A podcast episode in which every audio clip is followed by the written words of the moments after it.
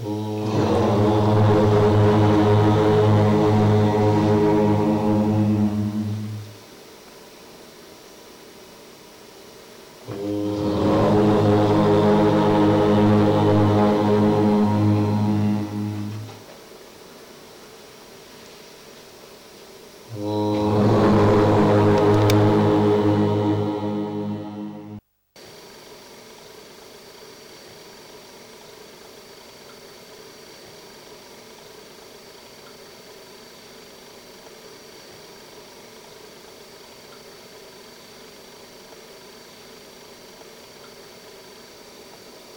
Кармическая вселенная творится в момент перерождения. Узнать основу, подобную пространству, и находиться в ней, интегрировать все энергии в свое сознание и превратить их в манифестацию свободной, свободного, чистого видения игры. И стать божеством в радужном теле или божеством, творцом вселенных – или не узнать пространство основы, не интегрировать возникающие видения в барда, прилепиться умом к одному из них означает войти в тело, в нечистое кармическое видение, грубую человеческую вселенную. Вот здесь расходятся пути сансары и нирваны –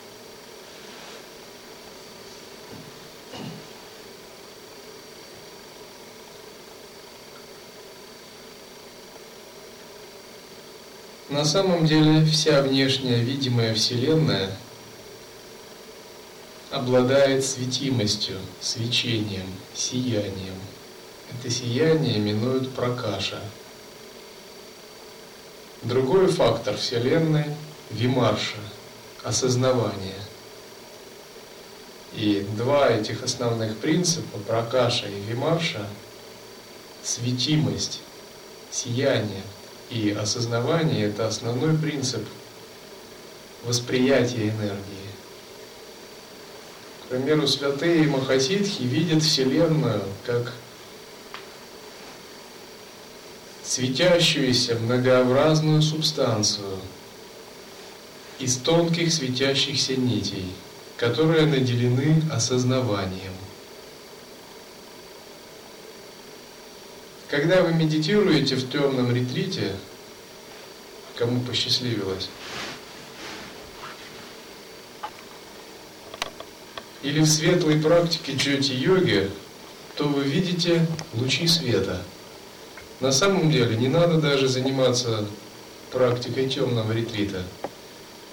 Если вы бросите взгляд на любой источник света, прищурив глаза, поиграв ресницами, или пропустите свет через ладонь так, чтобы он отразился от пальцев, вы увидите бьющие во все стороны тонкие лучи света.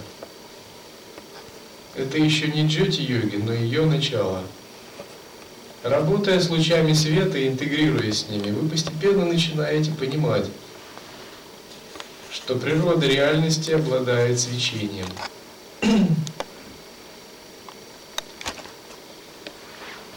И если вы представите, что для святого Махасидха Вселенная состоит только из таких лучей, он ее по-другому не видит, то вы поймете, что Вселенная есть Брахман, это не философия, это прямое видение. В нашей традиции именно придается значение прямому видению. Поэтому методы Анутара Тантры так драгоценны. Просто в Адвайте нам надо как бы говорить, что Вселенная есть абсолют. Но мы этого не видим. Но когда мы практикуем прямые методы Анутара Тантры, мы в самом, можем, в самом деле можем воспринимать мир таким образом, в чистом видении.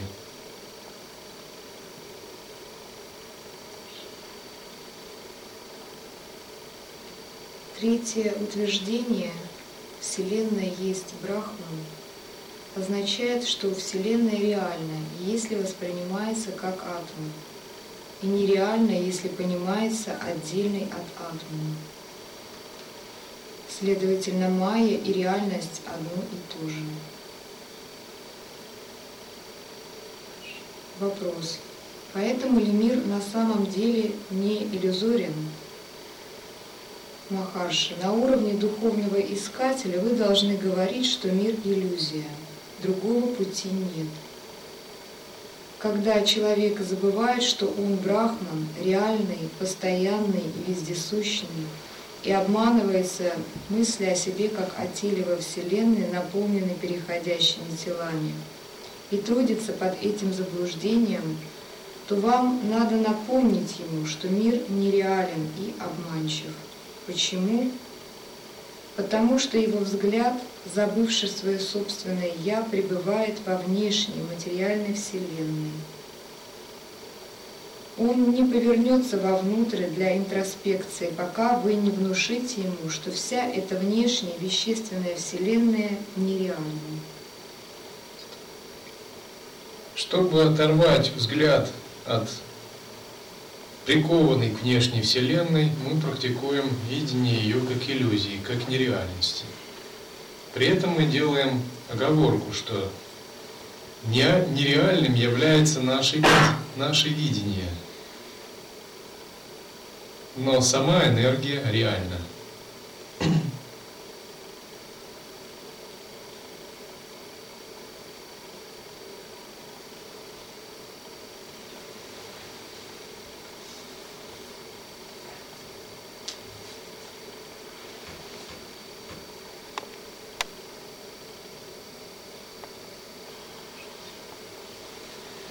Когда у йогина возникают замешательства, неведение, страдания, мысленные оценки двойственные, он должен напомнить себе. Вселенная, включая меня, так как я ее вижу, нереальна. Одновременно он должен сразу обратить внимание, что же реально – реален источник сознания, тот, который наблюдает эту Вселенную. И стойко держаться этого наблюдателя, представляя, что все, что происходит во Вселенной, является игрой. Чистой, спонтанной, совершенной, священной игрой Абсолюта. Вы должны это впитать не на уровне философского воззрения, а на уровне условного рефлекса, то есть на уровне подсознательного видения. Только тогда ваше самосвобождение будет работать.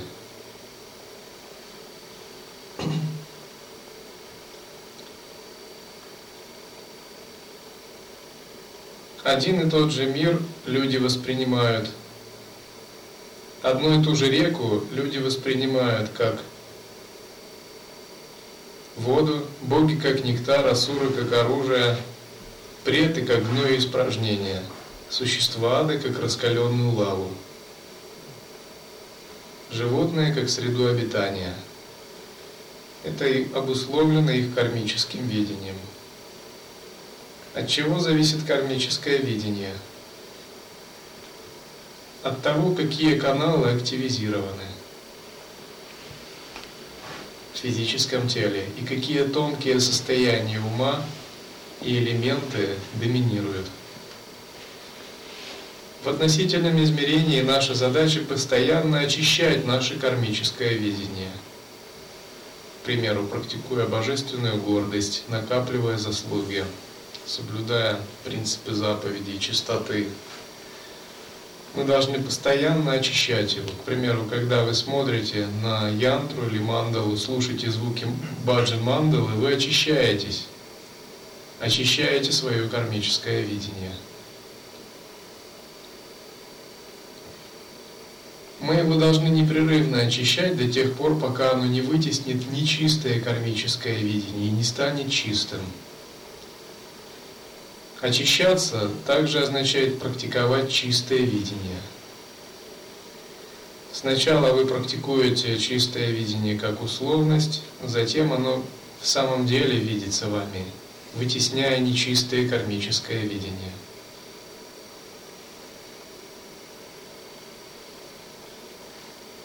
Вначале вы допускаете как условность, да, пожалуй, если святые говорят, что в теле каждого человека есть божества, и что все происходящие ситуации – это игры Абсолюта, пожалуй, я поверю этому на слово. Но постепенно, привыкая, вы в самом деле начинаете видеть эти тонкие энергии, которые действуют за любыми ситуациями. И у вас уже нет никаких сомнений. Вы можете прозревать, как божественные силы начинают играть. А люди являются просто их носителями, воплощенцами, можно сказать, аватарами. Также вы прозреваете игры во всех ситуациях. Когда же ваше кармическое видение и божественная гордость углубляется, вы прозреваете источник этих божественных сил. Единый ум, подобный пространству.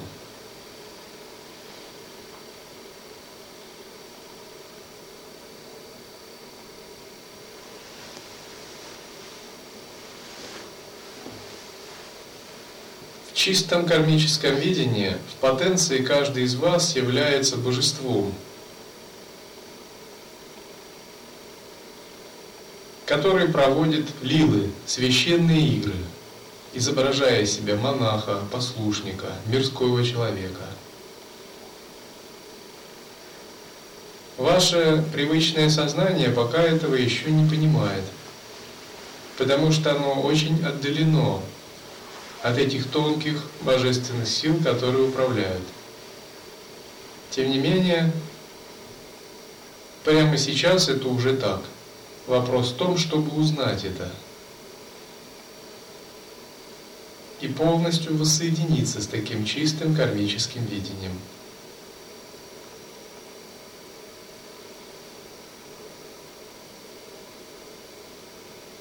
Однажды к Дататрее пришел Парашурама – Парашурама, когда убили его отца Брахмана,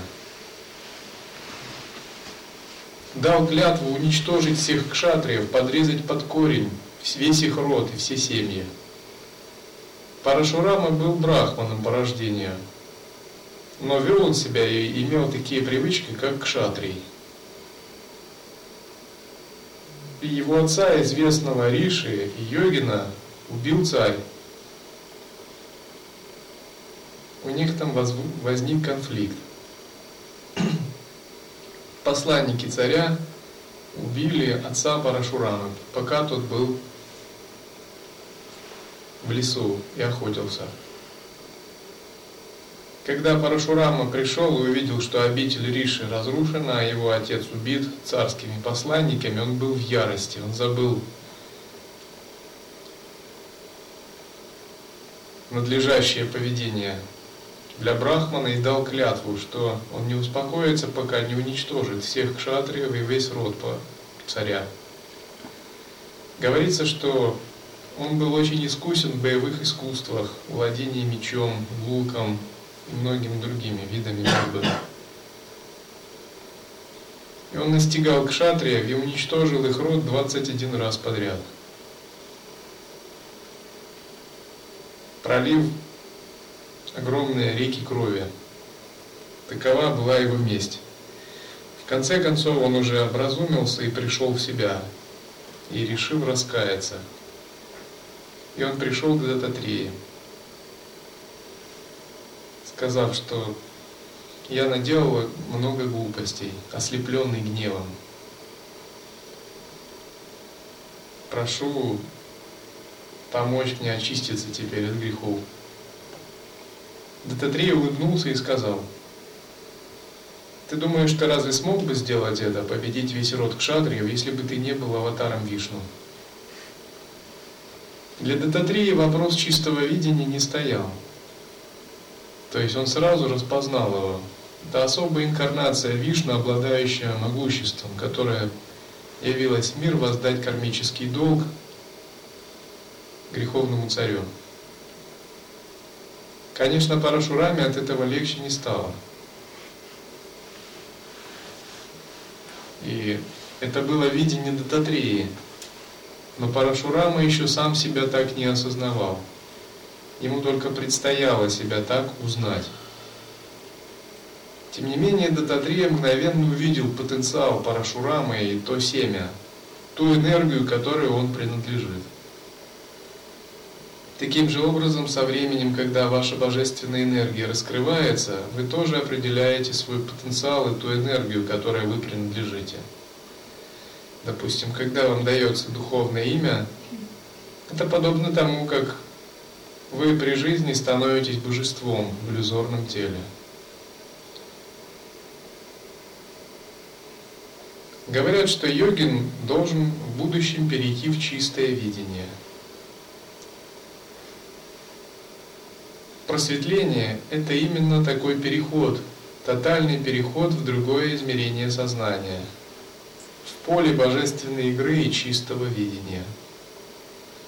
Это не означает, что вы отправляетесь куда-то, меняя географическое положение, или переноситесь в чистую землю, в Шамбалу, или в чистую землю Падмасамбавы или Тушита –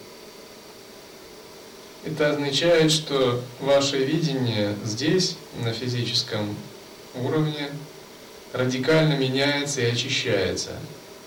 И вы переходите в иное пространство сознания, в поле игры. В мандалу, становясь божеством в центре этой мандалы.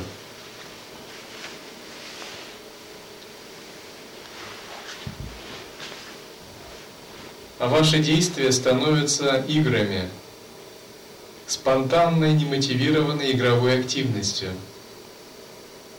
Ваше окружение является божествами свиты, вашей периферийной энергией, украшением вас как центрального божества.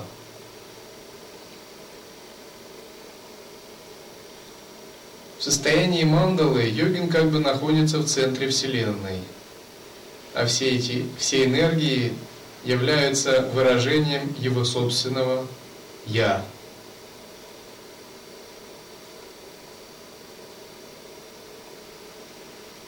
Переход в чистое видение, в чистое измерение – это то, что реально наступает для йогина, когда он раскрывает природу ума и очищает себя от нечистого кармического видения – со временем он творит новую чистую вселенную, в которой является центральным божеством и в которой проявляет свою спонтанную игровую активность. Именно таким образом смертный человек становится подобным божеству, становится освобожденным, подобным божеству, а затем подобным великому божеству.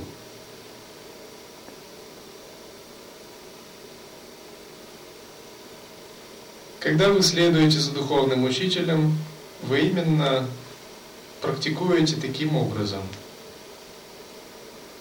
Когда вы следуете за святыми, вы именно входите в их мандалу.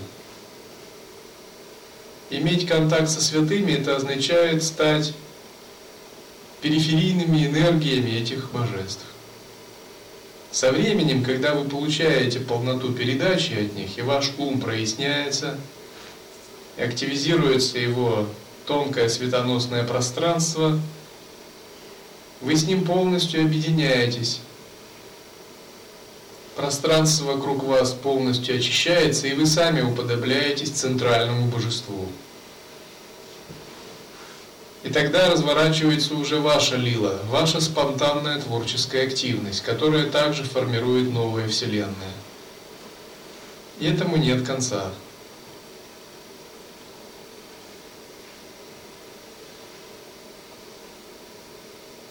Это подобно вот чему.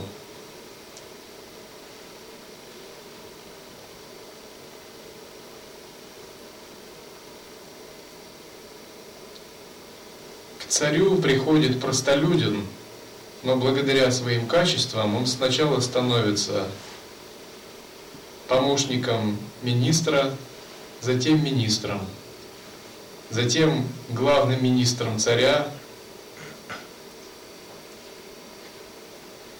а затем его приглашают стать царем в каком-нибудь государстве, или царь посылает его стать царем в соседнем государстве. И со временем он утверждается как царь.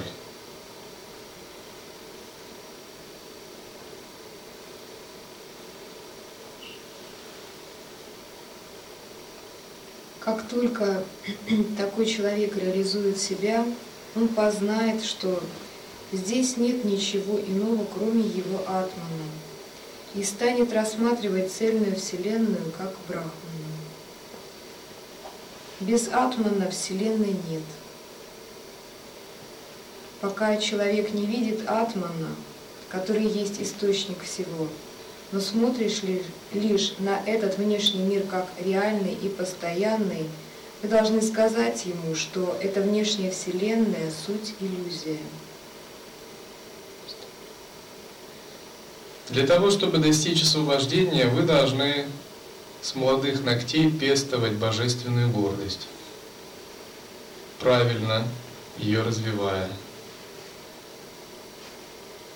В состоянии голодного духа трудно достичь освобождения, потому что это изначально сознание, обреченное на поражение. Сознание, испытывающее неудовлетворенность, страдания, страх, замешательство, недостаток чего-либо. Это, конечно, не сознание, которое ведет к полному пробуждению. Это клеши, остаточные кармы, которые были накоплены ранее. Пестовать божественную гордость означает практикой санкальпа ахам брахмасми, чистого видения, вытеснять в себе все нечистые состояния неудовлетворенности, страданий, замешательства и прочего. До тех пор, пор пока ум не повернется в новом направлении обретать все более новое, многогранное и творческое сознание.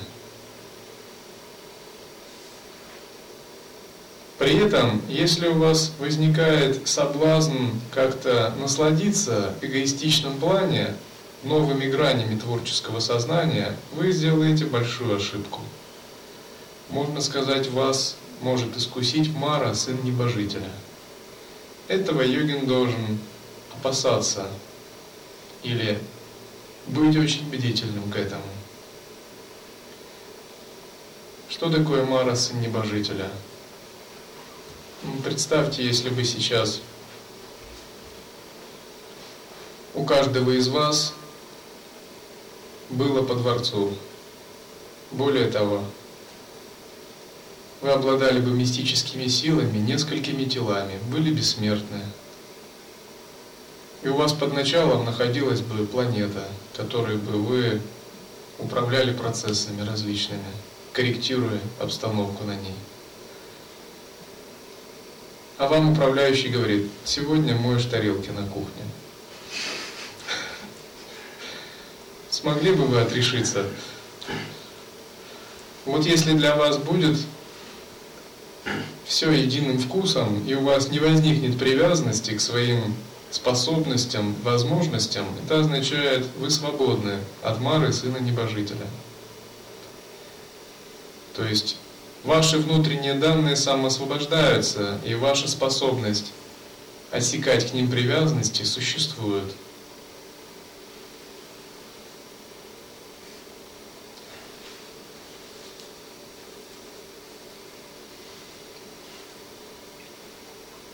Читая газету, вы видите только текст, но не замечаете бумаги, на которые он нанесен.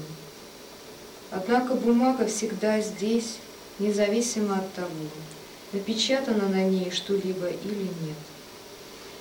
Тем, кто считает шрифт реальностью, необходимо объяснить, что он иллюзорен, ибо лежит на бумаге. Мудрец воспринимает и бумагу, и текст как одно. Текст – это видимая реальность. Бумага – это пространство основа. Когда мы воспринимаем внешний мир, то мы видим только текст, не понимая, что основой является бумага. Сам по себе текст нереален, он имеет только умственное значение – Таким же образом, наша интерпретация мира является только умственной, но в основе ее лежит одно исконное пространство.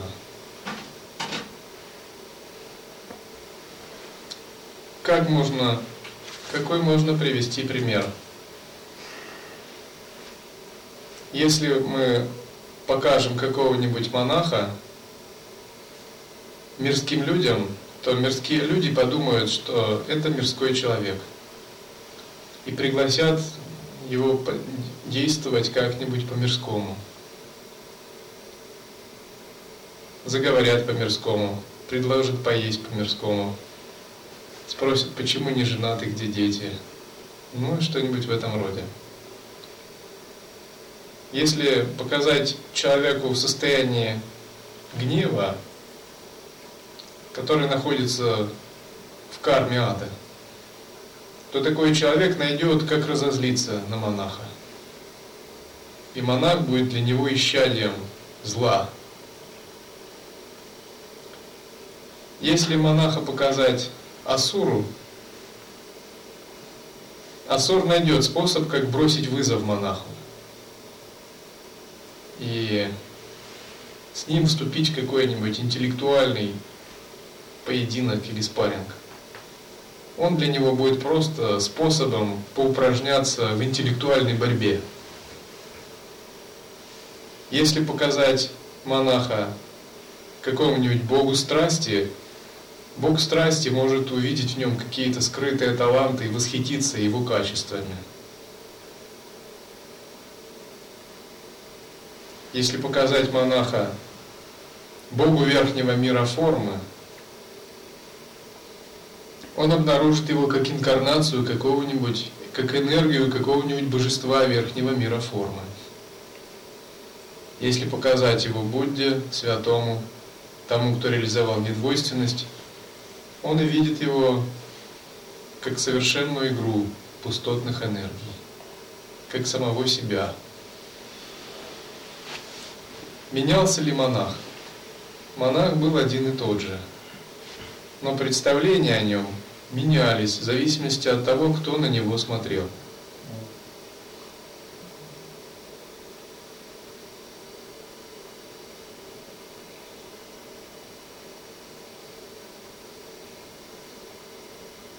Точка зрения существ на Вселенную зависит от уровня сознания, который они поддерживают. Вне точки зрения существ кармического видения не существует какой-то одной на всех истины. Истина не одна в относительном смысле. Их бесконечное множество вариаций, и они зависят от кармического видения – Одна истина, только абсолютная, и в ней пребывает тот, кто реализовал абсолютное сознание. Поэтому кто прав? Прав тот, кто более осознанный, чье кармическое видение более высоко.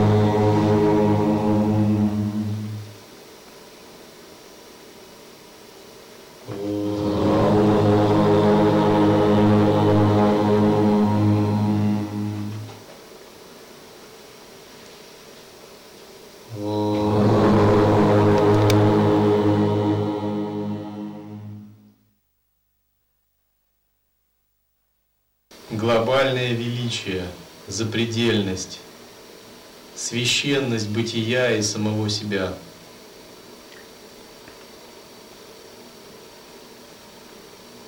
Исходящую из этого чистоту, красоту, гармонию.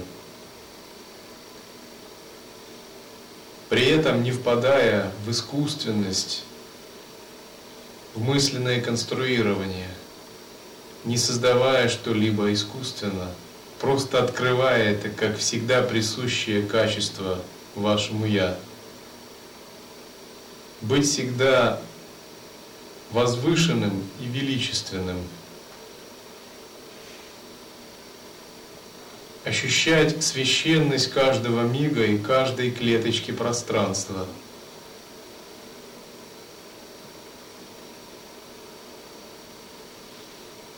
Это божественная гордость.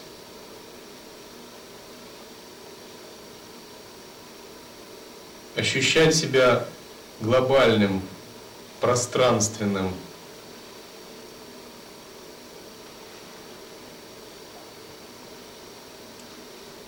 самые незначительные вещи исполнять, насколько возможно, в возвышенном состоянии ума. При этом остаться естественным, незаторможенным, свободным –